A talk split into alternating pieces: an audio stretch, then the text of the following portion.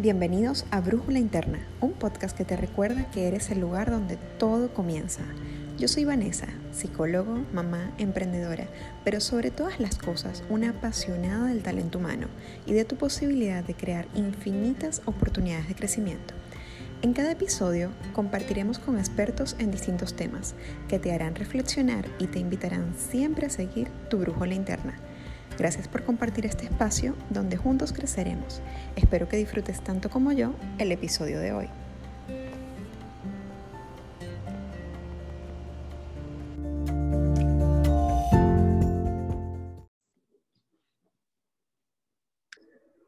Hola, hola, bienvenidos sean todos al episodio 31 de su podcast Brújula Interna. Hoy vamos a hablar de un tema que nos atañe a todos, y nos atañe a todos porque vivimos en la sociedad de las etiquetas. Nos definimos muchísimas veces desde lo que hacemos, tenemos, y me atrevería a decir yo que la última capa de la cebolla es lo que auténticamente somos. Recientemente coloqué en mi Instagram una imagen de un muñequito con un montón de etiquetas colgando y la frase que decía, le colgaron tantas etiquetas que, y ustedes tenían que completarlas. Hoy quiero compartirles algunas de las respuestas que recibí. Algunos de ustedes dijeron, le colgaron tantas etiquetas que parecía un árbol de Navidad, le costó reconocerse en la belleza de su ser cuando se encontró, las cargó toda la vida, me amargué, esta persona definitivamente se reconoció en esa imagen, o sea, luego ella me compartió que, que ella sintió que le cargaron tantas etiquetas que se amargó, se amargó su vida. Ya no sabía quién era de verdad, y esta última respuesta, ya no sabía quién era de verdad, recibí por lo menos unas seis que iban en esa misma línea. Entonces, bueno, luego de este ejercicio, yo les pedía que reflexionaran sobre cuántas etiquetas colgamos a diario, cuántas etiquetas sentimos que nos cuelgan, o ambas inclusive, cada día. Hoy queremos invitarles a cambiar eso, a reconocer a las personas por lo que auténticamente son, más allá de sus diagnósticos más allá de sus etiquetas, más allá de sus nacionalidades, de su color de piel, del lugar donde viven, de sus estratos sociales. Vamos a reconocer a las personas por lo que son y son o somos personas. Pero ¿qué pasa cuando esas personas reciben un diagnóstico que impacta sus vidas y las de su familia? Hoy tengo con nosotros a una invitada muy especial para hablar de este tema.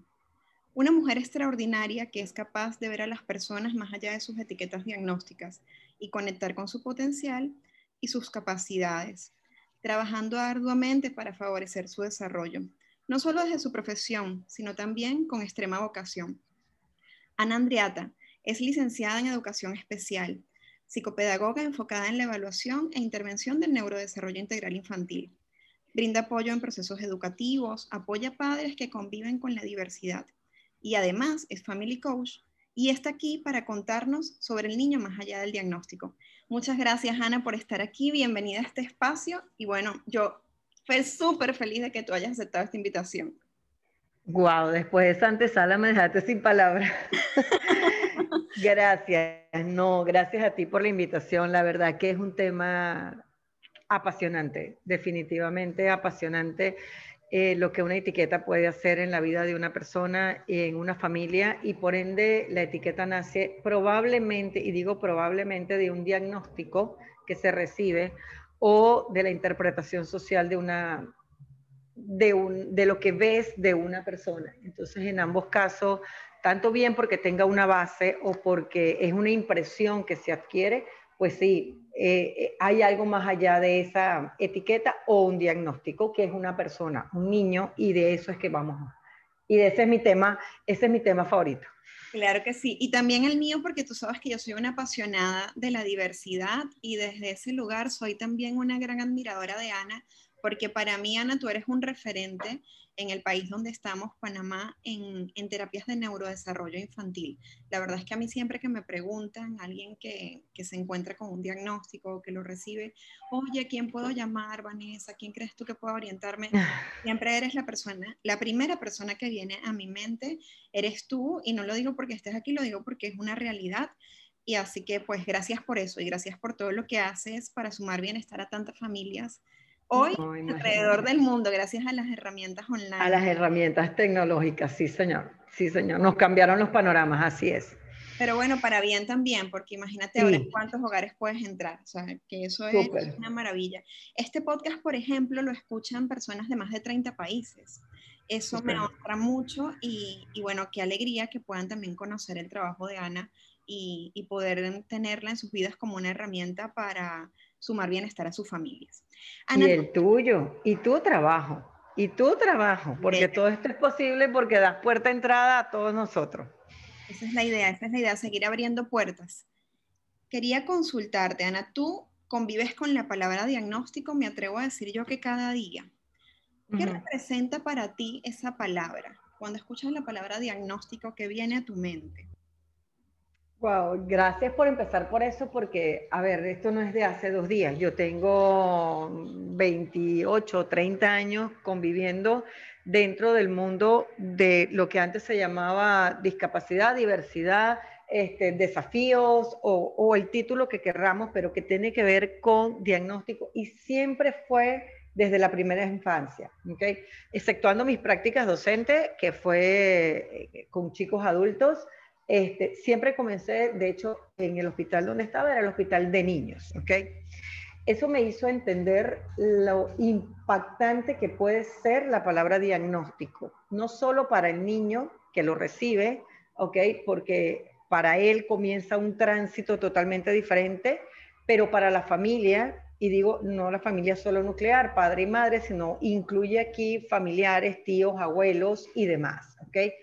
Porque cambia, cambia totalmente. El chico que recibe un diagnóstico, y aquí no me voy a permitir ampliar un poco más allá de solo neurodesarrollo, porque si incluimos, por ejemplo, un diagnóstico de un cáncer, ¿ok? Ese chiquito amplía, cambia su perspectiva de infancia que va a tener, ¿ok? Y en el caso de la familia, es exactamente igual. Eso me, me llevó a entender, y quizás por eso es que cierro mi, no, no lo cierro porque sigo estudiando, pero el último en lo que me monto es ser family coach porque es que de verdad ves y comienzas a ver a la familia totalmente diferente y al chico diferente. Entonces, entendí que el diagnóstico, más que ser un pronóstico, más que ser una puerta, perdón, más que ser un, un hueco, un hasta aquí llegué, un ya no tengo más, lo estoy viendo o lo logré entender o se los transmito a los papás como una puerta diferente por la que venía circulando. ¿okay? Digamos que técnicamente todos entramos y salimos por la puertita esta que dice salida verde, rojo, le flechita, salida, no, por aquí. ¿okay? Eso no nos hace que en el transcurso de nuestra vida esa puerta también cambie, porque ciertamente, y hablando ya de discapacidad, la discapacidad adquirida nos está en la puerta de la vida de nosotros. ¿okay? Solamente que estar vivo para estar expuesto a adquirir una discapacidad. Así que nadie está exento de esto. Pero estos chicos cuando lo reciben y su familia, si logramos entender que lo que tienes es ahora una puerta abierta diferente, y digo una puerta abierta, no una puerta, ya está abierta, porque si lo ves como una oportunidad de que inicias con un personal generalmente médico que te acompaña, un personal médico que te guía y te inicia y te dice, vamos, esta no es tu puerta por ahora, porque hay algunas que puedes volver a circular por acá, pero empieza a circular por esta y ahí vas a conseguir un mundo que te puede acompañar. Eh, con un, generalmente con muy buenos pronósticos, ¿sí? Por eso es que intervenir a tiempo, escuchar los alertas, favorecer procesos es lo que marca la diferencia. Entonces, ¿qué es el diagnóstico para mí después de, vamos, canas y mechas, como dicen por ahí? Es eso, es una puerta abierta y abierta, y en eso quiero hacer mucho hincapié, por el que quiero que empecemos a circular los padres, acompañados que igual por las otras puertas, igual en la primera infancia caminas acompañado, pero aquí caminas por un grupo de especialistas y el equipo multidisciplinario, interdisciplinario o transdisciplinario, en el caso, en el mejor de los escenarios, pues es el camino ideal.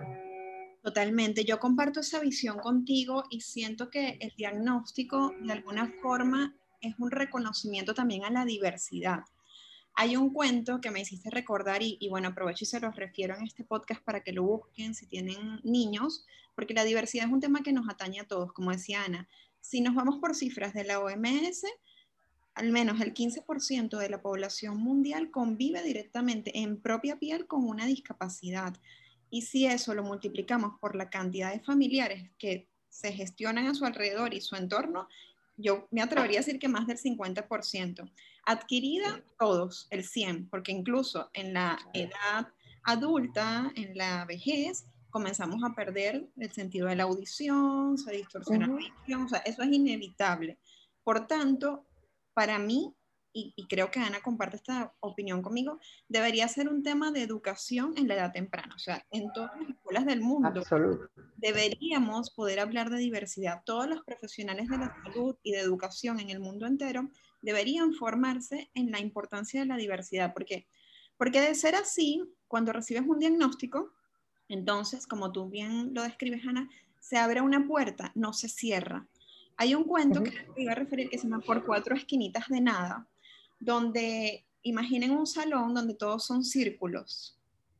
Okay. Llega al salón un cuadrito, un cuadro, pero resulta que la puerta del salón era un círculo. Entonces el cuadrito, por más que se esforzaba en entrar, no podía, no podía y todos le gritaban desde adentro, pero encógete, pero agáchate, pero ponte para un lado, pero mete una esquina primero, pero mete la otra después. Bueno, total que el cuento se desarrolla en las respuestas que él recibe de los circulitos de adentro del salón para ver cómo entraba, hasta que llega un momento que él dice, toda esta diferencia se produce por cuatro esquinitas de nada. O sea, si la puerta fuera cuadrada, ustedes entraran y yo también. Son cuatro esquinas más lo que hay que poner. Así es. Entonces, a veces nosotros creemos que el cambio tiene que estar en la persona que recibe el diagnóstico y la verdad es que a veces el cambio está en la puerta, ¿sabes? A veces, bueno, a veces no siempre, depende de los lentes con el que nosotros miremos esa puerta y si nos atrevemos a abrirla, vamos a descubrir que todos cabemos y que todos tenemos que aprender de allí. Entonces es súper, súper valioso, la diversidad es un regalo y todos vivimos en diversidad. Y no te imaginas las oportunidades las oportunidades de aprendizaje que te permiten las familias transitando por diagnóstico, a nosotros los que nos llamamos neurotípicos, y lo pongo entre comillas, luces de neón con estrellitas y globitos, porque la verdad que la palabra neurotípico y neurodiverso ya de per se estamos hablando de personas diferentes. Entonces ya es excluyente, aunque no estoy diciendo que las discapacidades o, los, o las características particulares que definen a una persona no es que no existan. Estoy, totalmente de acuerdo y no las estoy anulando. Pero cuando ya marcas la diferencia de entrada, pues ya estamos hablando de algo diferente. Pero ciertamente eh, todos los niños, todos los niños son la perfecta escuela para nosotros los adultos. Y estos chiquitos cuando te muestran su máxima expresión, cuando te permiten verlos transparentes, verlos como son, verlos verlos desde sus ojos, te das cuenta que son escuelas. Repito, todos los chiquitos son escuelas, pero estos chicos tan espontáneos, tan, tan franco, es ver, por ejemplo, el manejo de emociones en un chico con trastorno del espectro autista, por ejemplo, cuando su emoción es tan pura, tan franca, tú dices, yo haría exactamente lo mismo, me molestaría exactamente igual, solamente que yo comprendo unas reglas sociales pero aprendes que el instinto es tan primitivo, eh, el, mecanismo de defensa es tan hermoso que, que de verdad tú dices, no lo juzgues. O sea, aprende, respétalo, procésalo, dale herramientas para que se integre y lo veamos diferente, pero pues tiene derecho a estar molesto. Tiene todo el derecho del mundo. La emoción hay que validarla sobre todas las cosas, no anularla. A veces y, también preguntarse desde qué lugar a ti te molestan esas reacciones o esas emociones, porque a veces el lugar es el complacer el ojo del otro, ¿no? A veces te molesta es porque te expone socialmente a que tu hijo tiene una discapacidad. Yo recuerdo, por ejemplo, cuando yo trabajaba mm, con inclusión de personas con discapacidad en el entorno laboral, que la discapacidad auditiva, ellos, mis, mis, mis, mis ay, mis colaboradores con discapacidad auditiva decían que ellos sentían una ventaja sobre las otras y yo les comentaba por qué, me decían porque pasamos desapercibidos, o sea, si, yo, si yo no me comunico en, en sociedad, nadie se da cuenta. Yo puedo ir en el metro, puedo ir en silencio y simplemente al no comunicarme, entonces no me someto a la mirada de otro. Pero mira qué belleza que, y, qué curioso, muchas veces la gente dice cosas como, por ejemplo, ah, él es sordo, mudo. Y una de las cosas que yo aprendí en el trabajo con ellos es que ellos no son mudos. O sea, tienen discapacidad auditiva, pero pueden hablar. Con la estimulación y el entrenamiento adecuado, pueden hablar. ¿Por qué no lo hacen?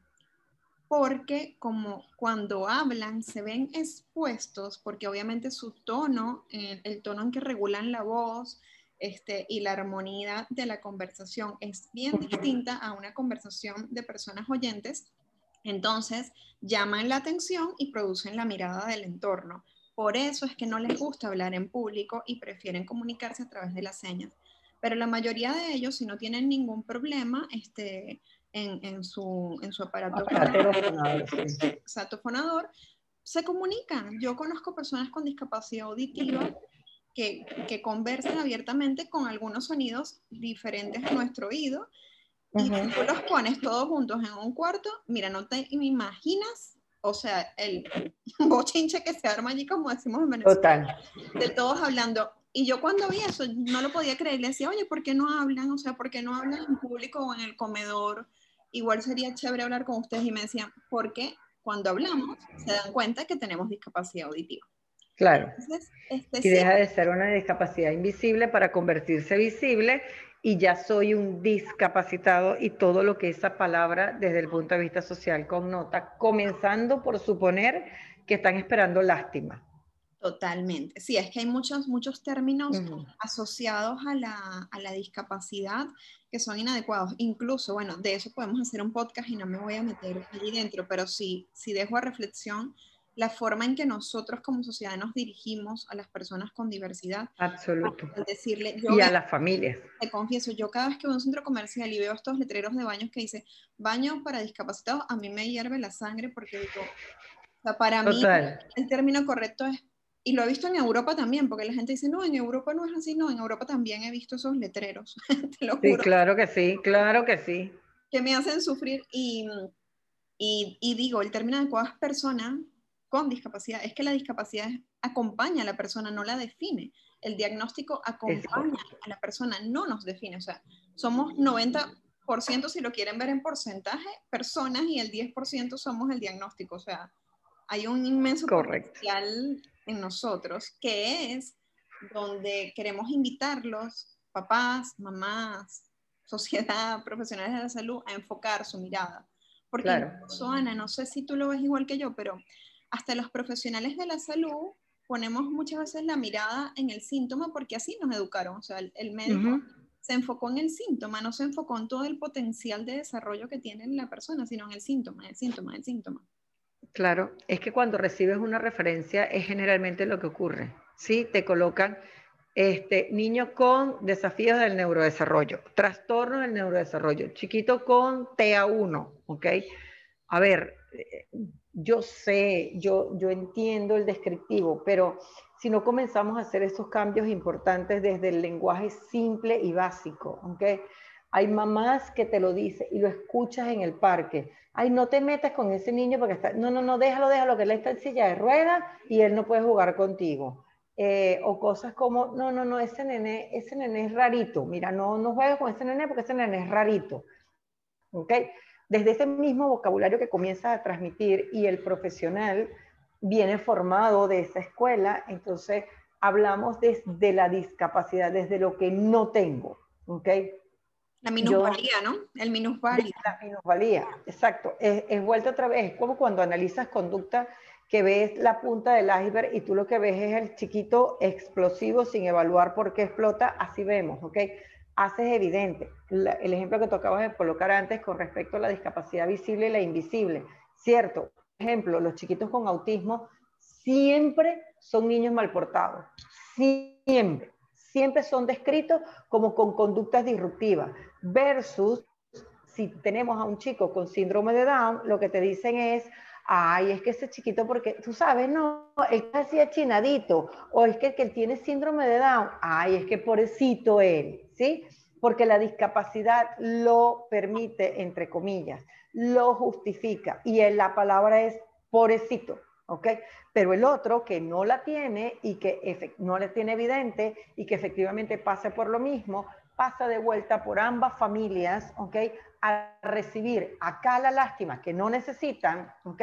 Porque lo que más quieren es tener a un hijo, aún teniendo, y estoy poniendo ejemplo de síndrome de Down, pero parálisis cerebral y cualquier trastornos motores y todos los demás diagnósticos que vienen, pero también hay invisibles, ¿ok? Que efectivamente, vamos, son súper maltratadores. Otro que, que es súper difícil, la discapacidad cognitiva leve o la discapacidad cognitiva, estos chiquitos que se definen lentos porque tienen un procesamiento este, cognitivo mucho más lento de las informaciones y son esos que en el aula de clase, por ejemplo, son siempre los tildados de, entre comillas, el bruto, el lento, el que no llega, el que requiere apoyo, pero no es el que hace su mejor esfuerzo para estar presente. Entonces, cuando, cuando hablamos de la palabra diagnóstico, y creo que aquí me puedo volver extremadamente apasionada, es, es eso, es justamente cuidado con lo que decimos, porque lo digo siempre, uh, y se los digo siempre a la familia, no se sientan diferente a otra familia que tiene un diagnóstico prematuro. Y me voy a poner un ejemplo, los papás que tienen chiquitos neurotípicos, y cuando hablamos de neurotípicos son entre comillas los llamados normales, que llegan adelante y llegas a un adolescente que por miles de problemas termina en drogadicción, termina siendo un ladrón y termina metido en una cárcel. El dolor de la madre, que tiene ahora a un chico con problemas de adaptación social, sigue siendo tan doloroso como el, la mamá que recibe un diagnóstico de un síndrome de Down a recién nacido. ¿Ok? Entonces digo, eh, eh, el, eh, el cambio que ocurre, vamos, transita por aceptar que tienes que ver la vida diferente y que nadie, nadie está exento de que esto nos toque la puerta. Solamente hay que estar vivo, hay que solamente ser padres. Hay diagnósticos biológicos, hay diagnósticos adquiridos o, o, emocionales, pero que cambian una vida. Pero todos y cada uno tienen una oportunidad. Ninguno es una sentencia, y lo comentábamos antes, ninguno es una sentencia de muerte, ninguno es una sentencia definitiva.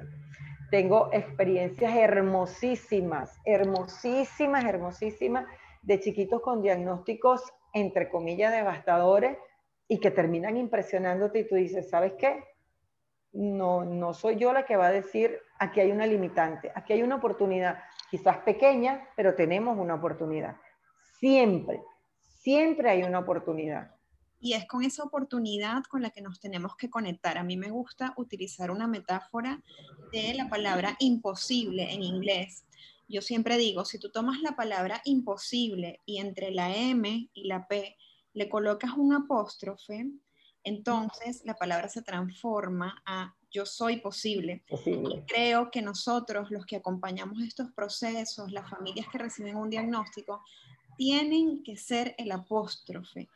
Reciban estos diagnósticos como una oportunidad que les da la vida para ver desde qué lugar ustedes pueden convertirse en el apóstrofe que acompaña no el diagnóstico de los niños, sino su potencial para transformar la vida y para crear lo que, lo que vienen a vivir, porque ellos no vienen a, mm, hacer lo que ustedes esperan que sea, ellos ya son. Siempre lo digo, ellos, ya son. Tú lo que tienes que hacer es aprender a ver la belleza de lo que ellos son y acompañarla. te, pongo, te, pongo, un ejemplo. En el episodio 24, si más no recuerdo, empezamos con una mamá de un niño con autismo que nos habló este, de, de, lo duro que fue para ella recibir el diagnóstico a un inicio, Hoy día su hijo tiene 12 años y es un gran escultor.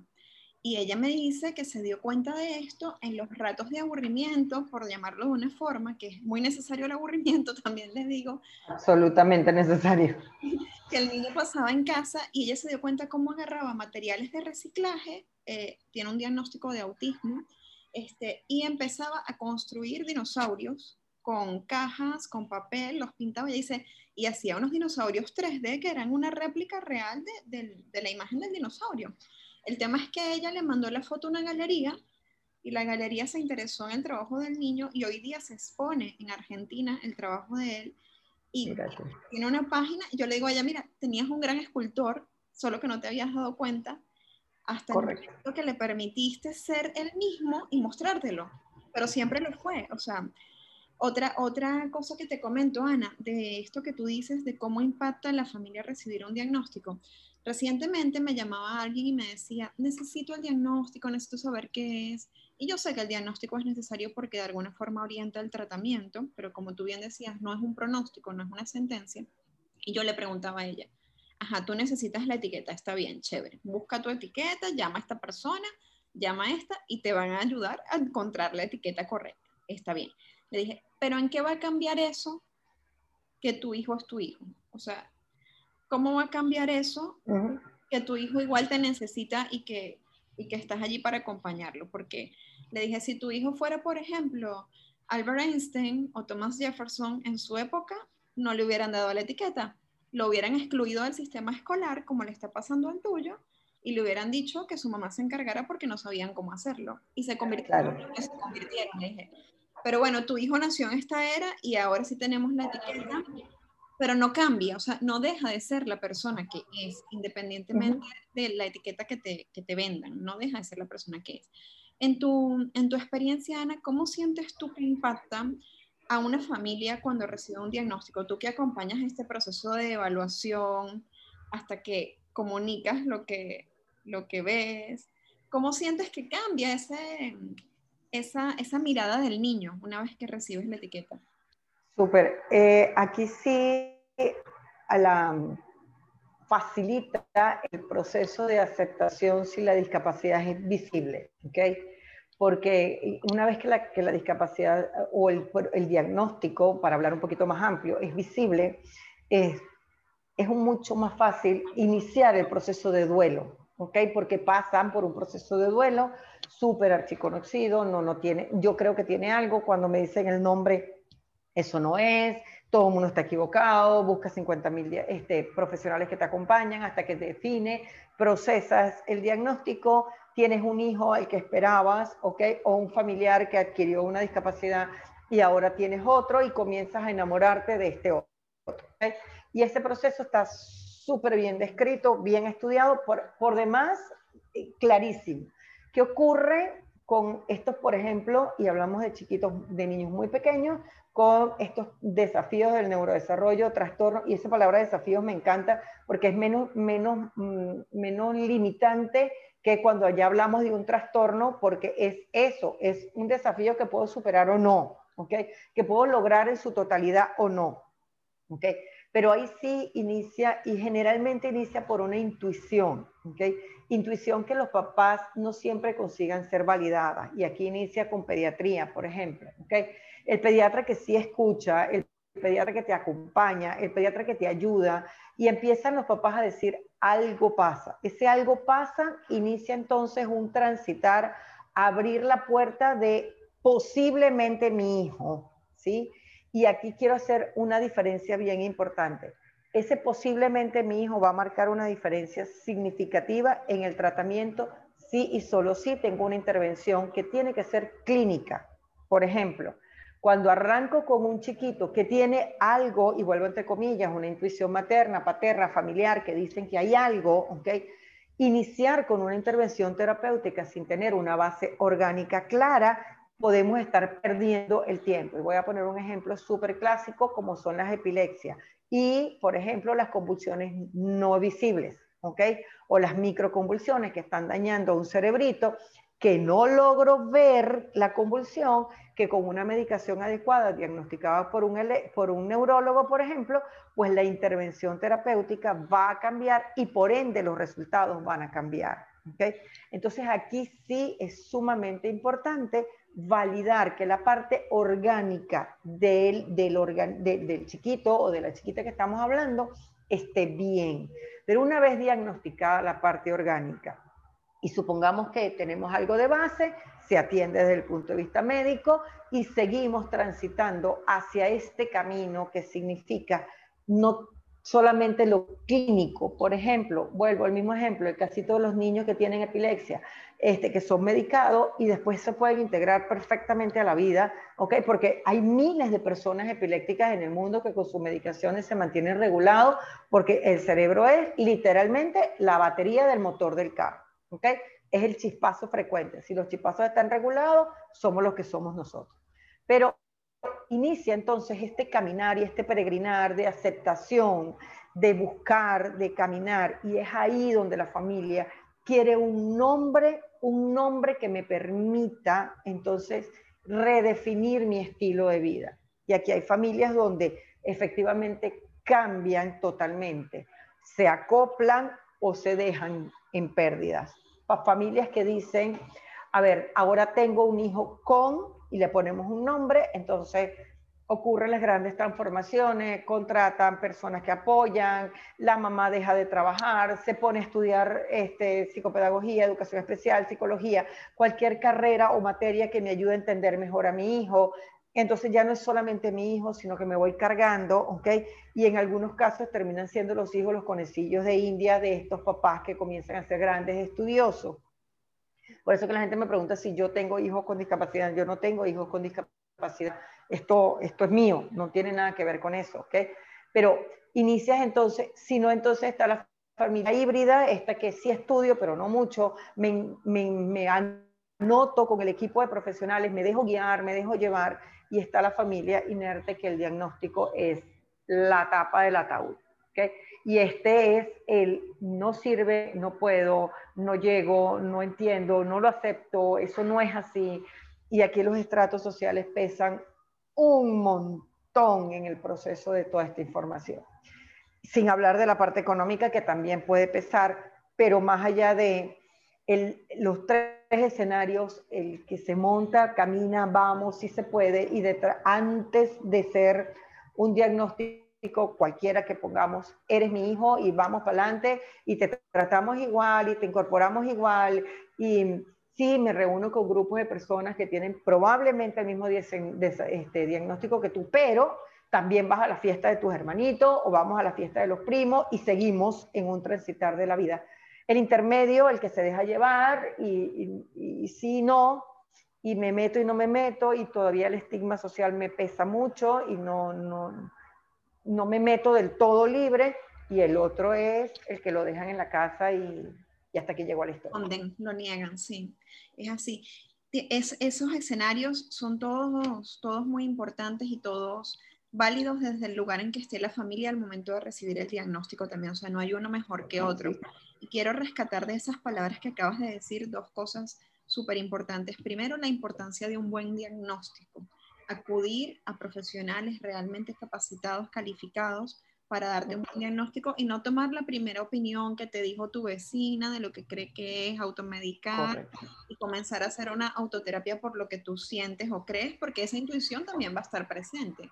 decías, el primer diagnóstico es el que hace la mamá o el papá cuando dicen algo, algo no está de la forma en que espero que esté. Entonces, esa, sensación primera es el primer diagnóstico. Y ya luego es importantísimo buscar el acompañamiento por parte de un profesional, no solamente para el niño, sino también para la familia. Porque todos estos mecanismos de defensa que se activan, como la negación, la racionalización que mencionaba Ana en su discurso, este, hay que acompañarlos, hay que atenderlos, porque ustedes son el lugar donde comienza el bienestar de sus hijos. Si ustedes no están en bienestar, si ustedes no acompañan esto, difícilmente van a poder acompañar y sumar bienestar a la vida de sus niños. Entonces, atiéndanse también. No solo el niño que tiene el diagnóstico merece la mirada de la familia, porque a veces también, y eso también lo conversamos en un episodio anterior, el hermano se desplaza. Oh, sí. El hermano El esposo. el esposo se desplaza. La propia madre se desplaza y se desatiende para poner todos la mirada sobre el niño, pobrecito, que necesita nuestro apoyo hay que tener un balance en la familia. Hay que saber que todos los miembros de la familia necesitan estar en bienestar si quieren dar bienestar al niño con el diagnóstico. Entonces es súper importante que tengan compañía profesional. Ana, ¿Por qué es importante, en tus palabras, tener presente, más allá del diagnóstico, al niño, a su potencial? Vamos, eh, empezamos desde chiquitos muy, muy pequeños y aquí quiero aprovechar la palabra neuroplasticidad para quienes, para los papás que no manejan, es, es la mejor estrategia, la mejor herramienta el mejor insumo que nosotros podemos tener y voy a hablar hasta los primeros siete años de vida, por eso es que es sumamente importante la evaluación pediátrica y de acompañamiento que tengan. Hagan la analogía de lo que voy a hacer ahorita, imagínense que vamos a una tienda y compramos un potecito de Play-Doh, masilla, plastilina, este, como lo quieran llamar, ¿ok?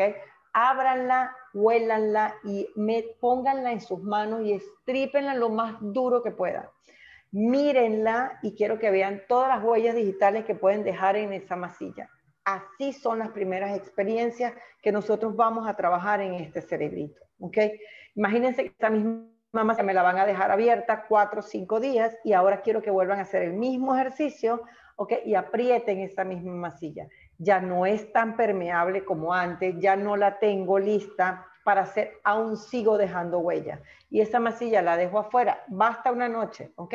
probablemente sea la masilla del cerebro de un adulto, adulto mayor quizás, que aún sigue siendo moldeable y eso gracias a Dios la medicina nos ha descubierto y bien por las personas adultas mayores con Alzheimer, por ejemplo, que pueden seguir siendo trabajadas las neuronas para que sigan teniendo conexiones, por ende, este aprendizaje y todo lo que implica la, la actividad cerebral, pero es aquí donde me voy a montar, es al inicio de esta experiencia. Entonces, ¿por qué es importante montarse aquí? Porque tengo la neuroplasticidad, la plasticidad cerebral al máximo, ¿ok? Y entonces ese cerebrito lo tengo como mi potecito de masilla, recién abierto. Y como yo intervenga, como yo lo favorezca, como yo lo exponga, como yo le permita desde el estilo de crianza por pasar desde lo que pareciera muy simple y es bien significativo, desde el estilo de crianza, oportunidades de aprendizaje, socialización, desarrollo del lenguaje, experiencias motoras gruesas y finas. Todo eso va a ser el camino por el que voy a transitar. El otro día me dijeron que los primeros, y, y me quedé con esas palabras, la verdad nunca las había escuchado y me encantan, que los primeros siete años de vida son el mapa por el que voy a caminar el resto de mi vida. Y lo hablaba una persona de alimentación. Me dice, los primeros siete años, Ana, que tú marques en la alimentación, es la escuela, es el estómago que vamos a tener el resto de la vida. Pero es que yo creo que son los siete años, son lo que van a marcar literalmente en el mapa. Ya yo después le hago los caminitos, pero los límites ya los estoy poniendo. Así que... Y eso aplica a todo, Ana, porque ahora que te escucho, incluso en la a nivel psicológico, en la, estructura, la estructura de personalidad, este, la forma de gestionarse en la vida eh, emocionalmente, asertivamente o no, de un adulto, nace en los primeros siete años de vida, esa confianza, esa seguridad. dices, no es que no puedes fortalecerla en tu edad adulta, sí puedes, pero es menos permeable.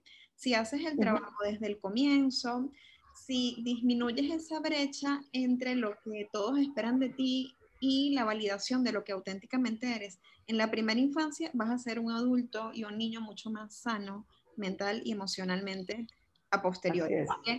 La infancia temprana para mí es el momento en que labramos ese diamante que recibimos y que tenemos la responsabilidad de cuidar, ¿no? Así es. Súper importante. Un poco para ir cerrando, Ana, en aras del tiempo, quiero hacerte la pregunta de cómo ha transformado esta experiencia de trabajar con niños y familias eh, con distintos diagnósticos en tu forma de ver la vida. ¿Cómo ha cambiado esto tu forma de ver la vida?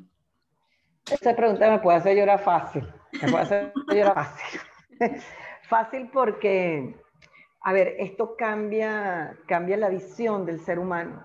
¿sí? Aprendes a valorarlo, a valorarlo desde su esencia y no desde lo que es, sino de lo que, de lo que es desde el punto de vista material o de lo que te deja ver. Mucho de lo que ves adentro, de lo que no ves, que está dentro de la persona, dentro de los niños, dentro de las familias, todo lo que tiene que ver con resiliencia, emociones, espontaneidad, imaginación, creatividad, pero sobre todo la sencillez con lo que te dejan el mensaje simple, puro, que te deja un niño en particular. Los no tan niños, ¿ok? Cuando sin filtro te dicen que fea estás hoy. Y tú dices, ah, pero ¿y eso por qué? Porque esa camisa no me gusta. Y tú, ok, yo jamás hubiese dicho eso. Y son cosas que valoro enormemente. Me han hecho ser cada vez más simple, menos sofisticada, menos rebuscada, más, más para ellos que para los demás. ¿okay? Yo, es ellos los que dictan la pauta, es para ellos mi lenguaje, es para ellos, es para las familias, es dejar de ponerte soy la profesional. A mí me da risa cuando la gente me llama y me dice, Ana, es que yo soy solo Ana, punto. Listo. Todo lo demás es lo que me ha permitido estar aquí hoy, pero eso no, no, no, no priva en que nosotros comencemos a hablar. Y si tú escuchas a los chiquitos, este, nunca me dicen teacher, nunca me dicen, todo el tiempo es Ana, porque si aprendí de ellos es eso. Pues, ¿okay? Eh, te puedo comentar que es tan tan significativo lo, lo, que puedas, lo que me puede haber pasado a mí en este mundo. Eh, tengo una anécdota bien particular ahorita en cuarentena. Mi hijo, el menor, trabaja en una empresa donde había una mascota que este, fue atropellada por un camión y perdió el miembro superior eh, derecho. En cuarentena empezó, mami, este, el perrito se va a quedar solo, el señor lo cuida, lo jubilaron, e, era un perrito. Bueno, no es ningún perrito, es un, un perrito de la calle, tipo poco más o menos un pastor alemán, para que tengan una referencia, le falta el miembro superior derecho, ¿ok? Hoy vive con nosotros este perrito, este, no es ningún perrito, le decimos perrito, pero, pero bueno, no lo es, pero no, un poco te pongo la analogía para que veas que no solamente me impactó a mí, impactó a mi familia completa, porque mientras que otros veían a un perro con discapacidad, mi hijo vio una oportunidad. Hoy, parte importante de la familia, tanto que es el papá, eh, me hicieron abuela, ¿ok? Porque mi hijo es su papá, ¿ok? Y me hicieron abuela de un perrito con discapacidad. No logramos cambiarle el, el, nombre porque todo el mundo lo llamaba Mocho, pero ahora se llama Mochiberto, porque no sabemos si es Roberto o Alberto, pero este, está y eso me permite asegurarte que el haberle enseñado a mis hijos ver más allá de lo evidente movió todos y cada uno de los miembros de mi familia. Y a ellos se los agradezco. Total, total. Y, y además les regalaste la oportunidad, es como cuando aprendes un nuevo idioma o conoces un nuevo país, de ver otra ventana al mundo, de ver otra ventana al mundo. Y hoy esa mascota es un símbolo de tu trabajo, de tu dedicación y de la semilla que sembraste, no solo en tus hijos, sino también en todas las familias que has impactado acompañando y acompañado con tu labor. Ana, cuéntanos dónde podemos encontrarte, dónde pueden estas familias que nos escuchan este, dirigirse a ti para acompañarse de tu labor y cuál sería tu mensaje de cierre para esos padres que hoy están confundidos porque piensan que pueden estar por recibir un diagnóstico o acaban de recibir un diagnóstico que no comprenden. Ok, inicio por, por la última parte. Eh, como lo dije al principio, el diagnóstico es una puerta abierta. De plano, nunca la vean cerrada. Véanlo como una puerta abierta por la que van a empezar a transitar acompañados. No lo hagan solos porque para eso están. Nadie camina solo, no está bien caminar solo. Busquen equipos de profesionales que los acompañen. Es una puerta abierta. Todo diagnóstico es una puerta abierta. Y nos lo han demostrado enfermedades terminales, la gente que comienza, que se enfrenta. Así que si sienten ese sustito de que hay algo con respecto a sus chiquitos, inicien este caminar con la mejor actitud posible, no con el pesimismo, no desde el lado triste, feo, el que no puede ser. Duele, claro que duele. Duele, sí. Es mentira que yo les voy a decir, no, esto es un camino rosado. Claro que sí, y hay un proceso y hay un duelo que hay que vivirlo. Todo el que recibe una noticia si es buena, pues todo el mundo está feliz y si es mala, todo el mundo se pone triste. Así que después de pasar ese momento, vamos a caminar, estamos para acompañarlos. Hay equipos de profesionales sumamente entrenados, sumamente buenos, para que formen parte de y terapéuticamente hablando, terminamos formando parte de la familia, donde ustedes siempre son los protagonistas, porque ustedes son los protagonistas. Así que, mm, lejos de verlo como un portazo y aquí hasta aquí llegó la vida, no, pásense para el carril del lado, listo, lo que hacemos cuando llegamos a una autopista y hay un canal cerrado, ¿qué es lo que hacemos? Todos nos montamos hacia la puerta que sigue y seguimos en el camino de la vida. Eh, ¿Dónde me pueden conseguir? En mi cuenta de Instagram es tal cual mi nombre, Ana Andreata. Eh, en Facebook es licenciada Ana Andreata. Eh, estoy en Ciudad, en una clínica que se llama Pediatric Center en Costa del Este. Eh, pero les puedo dejar mi número de teléfono también en mi WhatsApp, donde me pueden conseguir 6327-4096. Hay un programa de acompañamiento para las familias donde efectivamente caminamos tres, papá, mamá chiquitos, porque los hermanos entran, y aquí quiero hacer mucho hincapié con las S, y el equipo terapéutico con el que se puede empezar a coordinar. Pero ustedes como protagonistas, que de eso se trata, ayudarlos a ustedes a caminar. Nosotros solo estamos por detrás. Para acompañar. Muchísimas gracias, Ana, por a ti. compartir con nosotros este espacio, por tus palabras, por compartir tu mirada y por toda la labor que realizas en pro del bienestar de estos niños, de su familia y de los futuros niños que ellos podrán formar también. Muchas gracias. A mí pueden encontrarme en arroba Montilla F con temas de psicología, maternidad, migración e inclusión. Y si le interesa conocer mi firma de accesorios con propósito, los invito a arroba Vanessa Ferrer. Muchas gracias por acompañarnos en este espacio y nos vemos en el siguiente episodio para seguir calibrando juntos nuestra brújula interna.